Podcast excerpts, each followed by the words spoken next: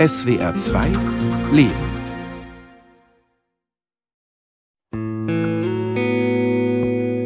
Ich stehe manchmal an der Straße und stehe einfach und gucke nach links und gucke nach rechts und überlege mir so, wo kann es denn stehen?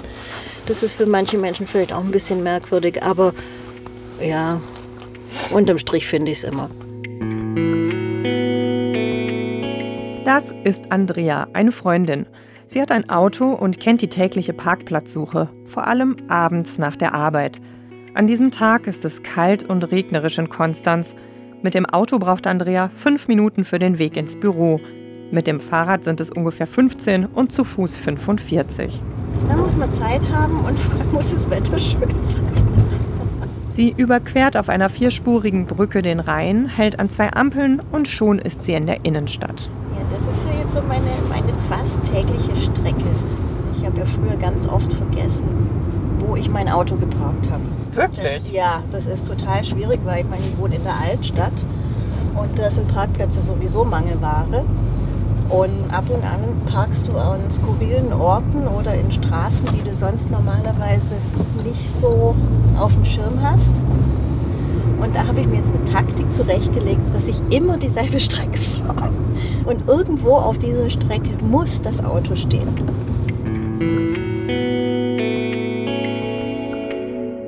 Ein Auto braucht ungefähr so viel Fläche wie in etwa zehn Fahrräder. Also ein Stellplatz, jetzt ein reiner Stellplatz. Isabel Maria Finkenberger ist freie Stadtplanerin. Außerdem ist sie Professorin an der FH Aachen. Sie unterrichtet dort Grundlagen der Stadtplanung, urbane Transformation und innovative Prozessgestaltung. Man könnte auch sagen, wenn man sich Berlin beispielsweise anschaut, es sind im Berliner Stadtgebiet zehnmal mehr Flächen für Parkierung vorgesehen als für Spielplätze. Und dennoch gibt es in den meisten Innenstädten nicht genug Parkplätze. Auf der Suche nach einer Lücke kurven wir zusätzliche Runden um den Block. Da geht's hier in meine Straße. Auch schon alles vollgeparkt. Abends ist noch schlimmer als tagsüber. Andrea hat einen Anwohnerparkausweis. Die Straße hier, wo wir gerade durchfahren, da darfst du den ganzen Tag stehen. In die Straße, wo wir jetzt links einbiegen, darfst du nur von 18 Uhr bis 9 Uhr stehen. Was ich eigentlich auch total schade finde. Und ich, ich sehe den Grund da nicht wirklich, aber gut so ist es. Wenn sie weiß, dass sie am nächsten Tag Homeoffice macht oder ausschlafen möchte, muss Andrea genau darauf achten, wo sie ihr Auto abstellt oder einen Strafzettel in Kauf nehmen. Ich glaube, letztes Jahr habe ich 100 Euro für Strafzettel ausgegeben. Der Komfort des Autofahrens hat seinen Preis und manchmal kostet es nicht nur Geld, sondern auch viel Zeit. Ja, hier ist auch keiner. Also ich glaube, das längste, was ich mal gesucht habe, war irgendwie fast eine Dreiviertelstunde. Und da trifft selbst mir ein bisschen die Laune. Weil dass ich irgendwie suchen muss, ist klar, ich habe ein Auto, müsste nicht sein, ich habe es trotzdem, dann muss ich damit leben. Aber eine Dreiviertelstunde ist schon anstrengend. Da darfst du dann auch keine Anschlusstermine haben. Heute hat Andrea noch eine Verabredung und sie hat Glück. Vorne, wenn der Smart ein bisschen zurückrücken würde, dann hättest du reingepasst. einer. Eine Parklücke, in die das kleine Auto genau reinpasst. Parken mit Andrea, Part 1. Packen mit Andrea? Würdest du sagen, war das jetzt heute schnell oder, oder geht Das so? ging heute relativ flott. Würdest du dir manchmal mehr Parkplätze wünschen von der Stadt oder findest du es okay, dass es so reglementiert ist oder vielleicht auch sogar auf die Dauer noch mal weniger wird? Ich fände es besser, wenn es auf die Dauer sogar noch weniger wird. Ich fände es schön, wenn auf ein paar Parkplätzen mal ein Baum steht oder so. Dass einfach die Straßen ein bisschen grüner werden. Und ich meine, klar, ich habe ein Auto, aber es müssen nicht noch mehr Grünflächen und noch mehr Dinge platt gemacht werden, nur damit die Menschen bequem in die Stadt kommen. Es ist okay und wegen mir können es auch echt weniger werden. Laut einer Studie steht ein Auto die meiste Zeit rum. Durchschnittlich 95 Prozent der Zeit ist es ungenutzt. Nur 5 Prozent am Tag fährt es. Natürlich parken nicht alle Autofahrerinnen am Straßenrand. Manche haben eigene Garagen oder einen Parkplatz, für den sie Miete zahlen. Aber viele der Stellplätze sind nun mal im öffentlichen Raum verortet und privatisieren eine Fläche, die eigentlich der Allgemeinheit zugutekommen sollte. Im Gegensatz zum privaten Raum gehört der öffentliche Raum uns allen.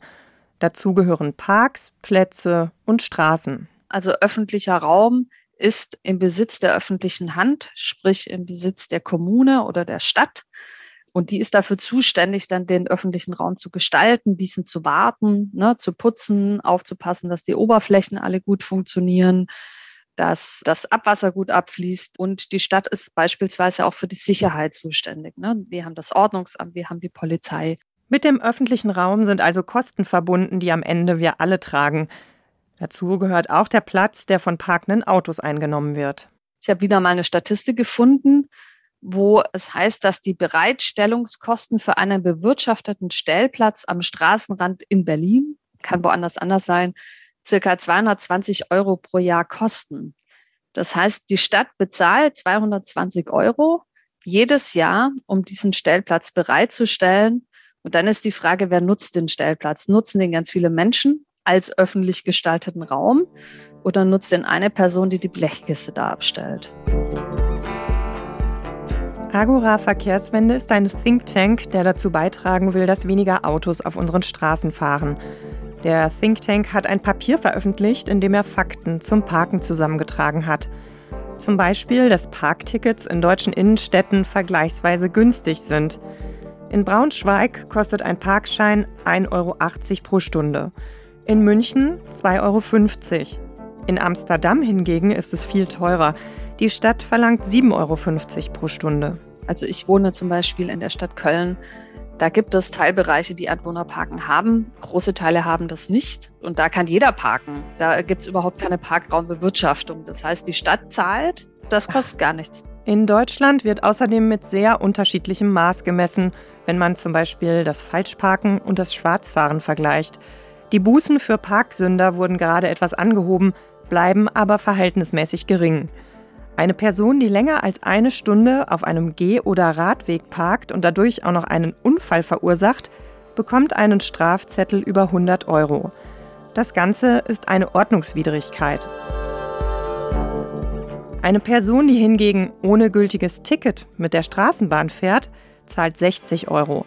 Anders als das Falschparken ist Schwarzfahren eine Straftat, wenn Schwarzfahrende ihr Bußgeld nicht bezahlen oder wenn sie mehrfach erwischt werden, droht ihnen eine Freiheitsstrafe von bis zu einem Jahr. Wir haben eine kleine Herausforderung in Deutschland, das ist die Automobillobby. Wir produzieren sehr, sehr viele Autos und die haben unfassbar viel Macht. Das hat man an dem VW-Skandal gesehen, dass es keine Konsequenzen hatte und so weiter. Wir sind auch das einzige Land in Europa, in dem es keine Geschwindigkeitsbegrenzung auf Autobahnen gibt. Und das hat sicherlich sehr viel mit der Lobby zu tun und mit dem vermeintlichen Individualismus von Einzelpersonen und dem Glauben, sie hätten ein Recht darauf, auf Kosten des Gemeinwohls zu agieren. Autos haben unseren öffentlichen Raum nachhaltig verändert. Um 1900 gab es noch kaum Autos. Die Straßen gehörten Fußgängern und Karren. Und damals haben die Straßen natürlich auch eine ganz andere Bedeutung gehabt. Ne? Man hat auf den Straßen gehandelt. Das waren eigentlich kommunikative Orte und die waren absolut notwendig, um sein Gewerbe auszuüben oder Handel zu betreiben. 1906 fuhren 10.000 Autos auf unseren Straßen. Die ersten waren gar nicht das Problem, aber als die Autos zum Massenprodukt wurden, ich kenne in Deutschland den VW Käfer. Das war ein relativ günstiges Auto. Es wurde politisch auch dafür gesorgt, dass sich jeder auch so ein Auto mehr oder weniger leisten konnte. Der VW Käfer wurde zum Symbol für das Wirtschaftswunder in der westdeutschen Nachkriegszeit. Am 5. August 1955 wurde die Produktion des eine Millionsten Käfers gefeiert. Und während immer mehr Autos auf den Straßen fuhren, änderte sich auch die Stadtplanung. Es entstand das Leitbild der autogerechten Stadt. Die autogerechte Stadt bedeutet, dass eigentlich das Auto und die schnelle Fortbewegung mit dem Auto im Vordergrund steht und alles andere sich unterordnet. Das heißt aber auch, dass Straßen eben nicht mehr diese Räume waren, wo man sich getroffen hat und sich ausgetauscht hat und Handel betrieben hat, sondern die wurden zu so einer Art Funktionsfläche wo eigentlich dann auch nur noch gefahren werden konnte, weil man war ja in der Geschwindigkeit auch unterwegs, wo alles andere sehr gefährlich wäre. In der Nachkriegsmoderne wachsen die Städte und das Auto steht oben in der Hierarchie auf der Straße. Und es entwickelt sich auch ein neues Idealbild des Wohnens. Es gibt die sogenannte Suburbanisierung, das heißt, Es wurden sehr viele Flächen außerhalb der Kernstädte erschlossen, um Einfamilienhausgebiete zu errichten. Die waren meistens sehr schlecht an den öffentlichen Nahverkehr angebunden. Das heißt, die Leute haben eigentlich ein Auto gebraucht, um ihr Einfamilienhaus draußen zu erreichen. Das war das Narrativ des Lebens im Grünen. Ist natürlich so ein bisschen blöd, wenn man da vor zwei Stunden im Stau steht, um da hinzukommen, aber sei es drum. Ne? Also diese Idee, das Einfamilienhaus, das ist jetzt noch sehr, sehr stark in den Köpfen der Menschen drin. Und heute? Am 1. Januar 2021 waren in Deutschland rund 60 Millionen Kraftfahrzeuge angemeldet. Den größten Teil machen Pkw aus. Mit der Zeit sind die Autos auch größer geworden. Sie tragen dazu bei, dass der Straßenverkehr für Fußgängerinnen und Fahrradfahrer unübersichtlicher und gefährlicher geworden ist. Und sie brauchen einfach sehr viel Platz, vor allem zum Parken.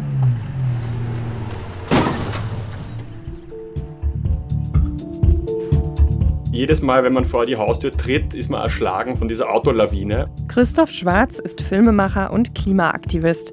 Er lebt in Wien am sogenannten Gürtel an einer vierspurigen Stadtautobahn. Schon lange wünschte er sich ein Beet, um frische Kräuter anzupflanzen. Ich habe das immer überhaupt nicht verstanden, wie man im Supermarkt abgebackte Kräuter kaufen geht, wenn man doch eigentlich ganz leicht sowas selbst anbauen könnte. Also begann der Filmemacher nach Möglichkeiten zu recherchieren, wie er in der Stadt einen kleinen Garten anlegen könnte. Und dann habe ich ein bisschen recherchiert, ob man sich denn nicht vielleicht ein Hochbeet in den Parkraum stellen kann. Also Parkspuren für Autos zweckentfremden, um ein Hochbeet hinzustellen.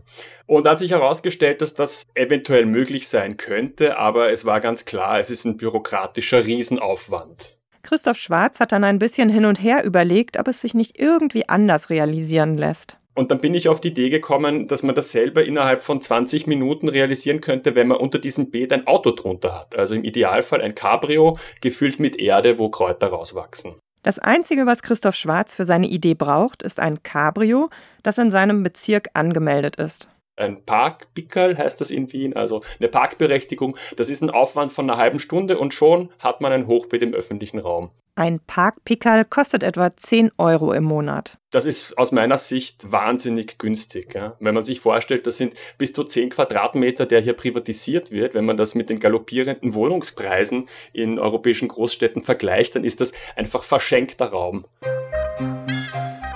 Also fängt Christoph Schwarz im Sommer 2021 an, nach gebrauchten Cabrios zu suchen. Dann hat sich über meine Schwester, über eine Bekannte einfach herausgestellt, dass da ein Cabrio eh schon seit einigen Jahren unbenutzt herumsteht und das musste eigentlich nur ein bisschen überholt werden und wieder eben angemeldet werden. Er macht das alles nicht alleine, sondern zusammen mit Freunden und Nachbarinnen. Um das Cabrio nicht zu beschädigen, bauen sie zunächst eine Holzkonstruktion und dann kleiden sie es mit Teichfolie aus. Dann haben wir Erde, die verschenkt wurde, abgeholt. Das war aus meiner Sicht auch eine wirklich schöne Situation, wo man eben im Internet herausfindet, ah, da verschenkt jemand Erde. Ja gut, dann fahren wir hin und holen die ab und sind natürlich mit dem Cabrio hingefahren und haben das dann vor Ort eingeschaufelt. Und das war natürlich ein Hingucker und hat uns auch eine große Freude gemacht. Es ist ihm wichtig, für das Projekt nicht viel Geld auszugeben. Darum setzt er auf die Gratiserde und auch bei den Kräutern fragt er in der Nachbarschaft und bei Freundinnen und Bekannten nach. Das heißt, ein paar Kräuter kamen auch wirklich einfach aus dem Müll vom Supermarkt um zwei Ecken und ich glaube, es war auch wichtig für die Nachbarschaft, dass alle verstanden haben, dass ich keinen grünen Daumen habe, dass ich das eigentlich nicht gut kann, dieses Kräuterbeet zu führen. Und es ging ja auch von Anfang an darum, dass es eine Einladung war, an andere Menschen und Nachbarinnen sich da zu beteiligen. Also es ging eben gerade nicht darum, diesen Raum wieder zu privatisieren und zu sagen, mein Kräutergarten, Finger weg, sondern es waren alle herzlich eingeladen, mitzuhelfen, mit einzusetzen, mitzugarteln und auch mitzuernten. Und so berichten dann Ende August regionale und internationale Medien über das gelbe Cabrio, gefüllt mit Thymian, Oregano, Rosmarin, Blutampfer und sehr viel Minze. Es sind also circa 20 verschiedene Kräuterarten und die Nachbarschaft ist herzlich eingeladen, eben am Nachhauseweg auch was mal abzuknicken, abzupflücken und zu verkochen. Aber ganz ohne Probleme läuft es dann doch nicht mit dem Kräuterbeet in der Parklücke. Wir hatten relativ bald, nachdem wir begonnen haben, schon einen sogenannten Abschleppbescheid auf der Windschutzscheibe kleben. Das bedeutet eben, dass das Fahrzeug als nicht fahrfähig eingestuft wird und man gebeten wird, es zu entfernen. Dafür hat man dann eine Woche Zeit. Ich habe dann Kontakt mit den Behörden gesucht und erklärt, dass das Auto eben sehr wohl fahrtüchtig ist Und wir haben das dann auch bewiesen, haben eben die Erde beim Fahrersitz rausgeschaufelt und uns umgeparkt. Aber das reicht den Wiener Behörden so nicht. Den Behörden war es wichtig zu zeigen, dass das Auto nicht nur fahrtüchtig sein muss, sondern auch fahrbereit. Das bedeutet, ein Auto muss immerzu fahrbereit sein und dieser Prozess, dass man eben den Fahrersitz freischaufelt, das 30 Minuten dauert, das war für die Behörden viel zu lange. Nach einigem Hin und Her entscheiden Christoph Schwarz und seine Mitstreiter, den Fahrersitz dauerhaft von der Erde zu befreien. Stattdessen steht dort nun ein Kräutertopf, der ganz schnell entfernt werden kann, um sofort mit dem Auto loszufahren. Das heißt aber nicht, dass wir das Auto bewegen müssen. Also wir dürfen ein Jahr an diesem Platz stehen, aber wir müssen zeigen, wir könnten jederzeit wegfahren. Für alle, die sich wundern, was es mit diesem fahrbaren Kräuterbeet auf sich hat, steckt ein Schild im Beet, auf dem steht: Wien, du bist ein Parkplatz. Denn trotz Augenzwinkern bleibt die ganze Aktion eben auch eine Kritik daran, dass parkende Autos in unseren Städten so viel Platz bekommen Platz, der für andere Nutzungen wegfällt. Ich lebe seit zehn Jahren in dieser Gegend und habe in diesen fünf, sechs Wochen, wo eben das Cabrio-Beet in aller Munde war und wo wir viel gemacht haben, wesentlich mehr Menschen kennengelernt als in den zehn Jahren davor. Also man merkt wirklich, dass Menschen im öffentlichen Raum das Bedürfnis haben, miteinander in Kontakt zu treten, zu sprechen. Und wenn dann plötzlich da ein Auto steht, das aber offensichtlich genau das Gegenteil von dem tut, was ein Auto normalerweise tut, dann ist das natürlich ein idealer Anknüpfungspunkt für Begegnungen, Gespräche, Interaktion. Und das ist genau das, was uns in der Stadt eigentlich fehlt. Diese ländliche Möglichkeit, ins Gespräch zu kommen.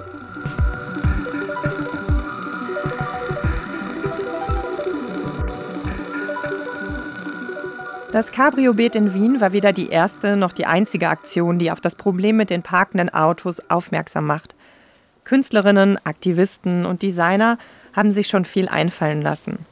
Holzkonstruktionen, mit denen parkende Autos abgedeckt werden, um darauf zu sitzen, Zelte, die die Form eines Autos haben, um sie in einer Parklücke aufzuschlagen, oder Parklücken, die mit Blumenkästen und Sitzgelegenheiten ausgestattet wurden. Und auch die Lockdowns während der Corona-Pandemie haben dazu beigetragen, dass sich unsere Städte ein bisschen verändern. Plötzlich war weniger Berufsverkehr unterwegs und Cafés oder Restaurants nutzen Parkplätze, um mit einer improvisierten Außengastronomie das Geschäft wenigstens noch ein bisschen am Laufen zu halten. Wenn es darum geht, Fahrradfahrerinnen und Fußgänger zu stärken und Pkw aus den Städten zurückzudrängen, dann zeigt Amsterdam, wie es gehen kann.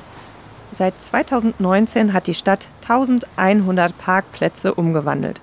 In Gehwege, Spielplätze, Fahrradstellplätze, Brücken oder Wohnraum. Das heißt, die haben direkt diese Flächen umgewidmet und qualifiziert und damit kommen die natürlich deutlich mehr Menschen zugute als 1100 Autoinhaberinnen.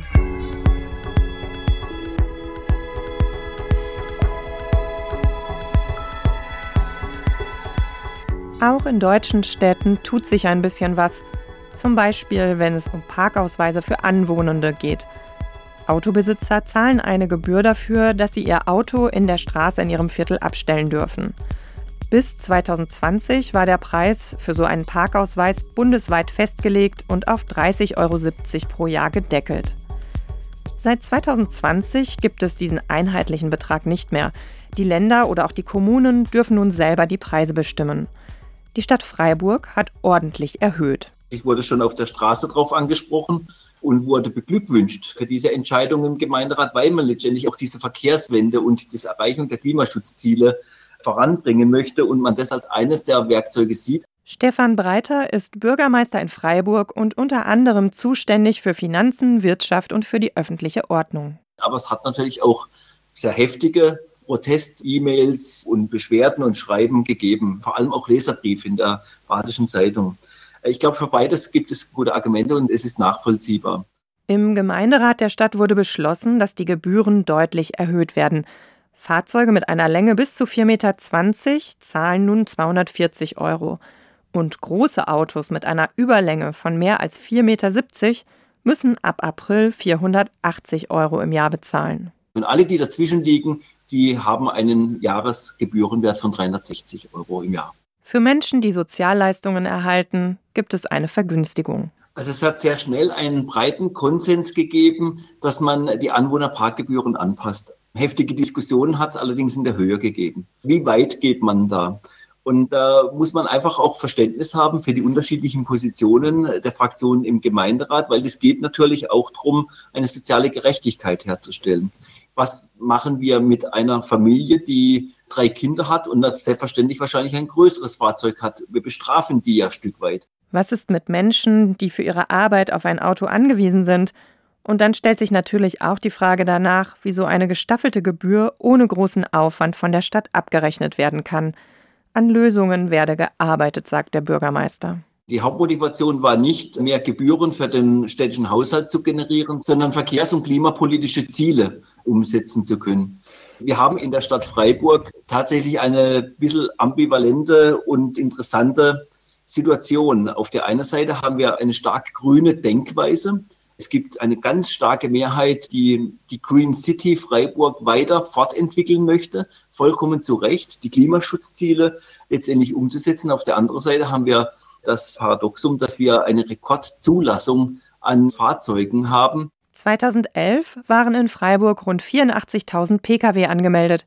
Zehn Jahre später sind es ziemlich genau 10.000 Autos mehr letztendlich ist auch der Wunsch, die Menschen noch mehr in den ÖPNV, noch mehr auf Fuß und Rad zu bewegen und vielleicht auch den ein oder anderen zum Umdenken in den Anwohnerparkbezirken zu bewegen, auf ein Auto zu verzichten und es durchaus dann auch attraktiv zu machen.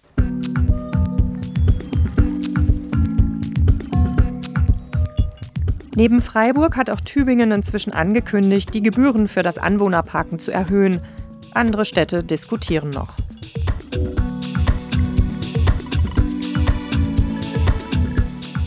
Eine Sache fällt mir ein, die ich noch erzählen muss. Das ist nochmal Christoph Schwarz, der Aktivist aus Wien. Wir haben jetzt eben trotzdem versucht, eine Genehmigung für ein Hochbeet im öffentlichen Raum zu bekommen in der Parkspur. Die Behörden hatten bei seiner ersten Anfrage nämlich gesagt, dass das eigentlich möglich sein müsste. Dann habe ich da eben ein bisschen recherchiert und einen Antrag gestellt. Es ging darum, aus Europaletten ein Beet zu bauen. Und da habe ich dann aber auch wieder eine Ablehnung bekommen, einen Bescheid, der sinngemäß gemeint hat, man würde befürchten, dass eine Genehmigung dann eben zu viele Folgeanträge nach sich ziehen würde. Deswegen muss man das eben verbieten, was aus unserer Logik eben genau der verkehrte Weg ist. Also man kann ja nicht irgendwas verbieten, was vielleicht in Zukunft zu viele Leute ermuntern würde, ein Beet in den öffentlichen Raum zu stellen, was ja genau das ist, was wir uns eigentlich wünschen würden, dass die Menschen eben die Klimakatastrophe ernst nehmen und aktiv selber etwas dagegen tun. Christoph Schwarz und seine Mitstreiter haben deswegen Einspruch erhoben. Und da bin ich gespannt, ob wir vielleicht doch die Möglichkeit bekommen, ein Hochbeet in die Parkspur zu stellen.